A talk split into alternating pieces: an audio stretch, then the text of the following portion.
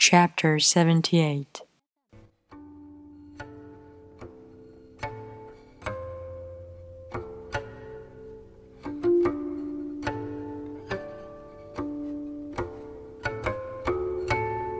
Nothing in the world is as soft and yielding as water.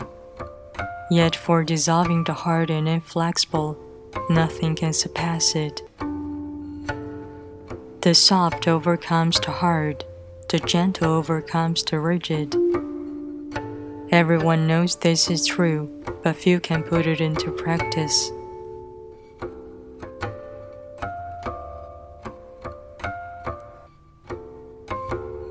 Therefore, the master remains serene in the midst of sorrow. Evil cannot enter his heart because he has given up helping. He is people's greatest help. True words seem paradoxical,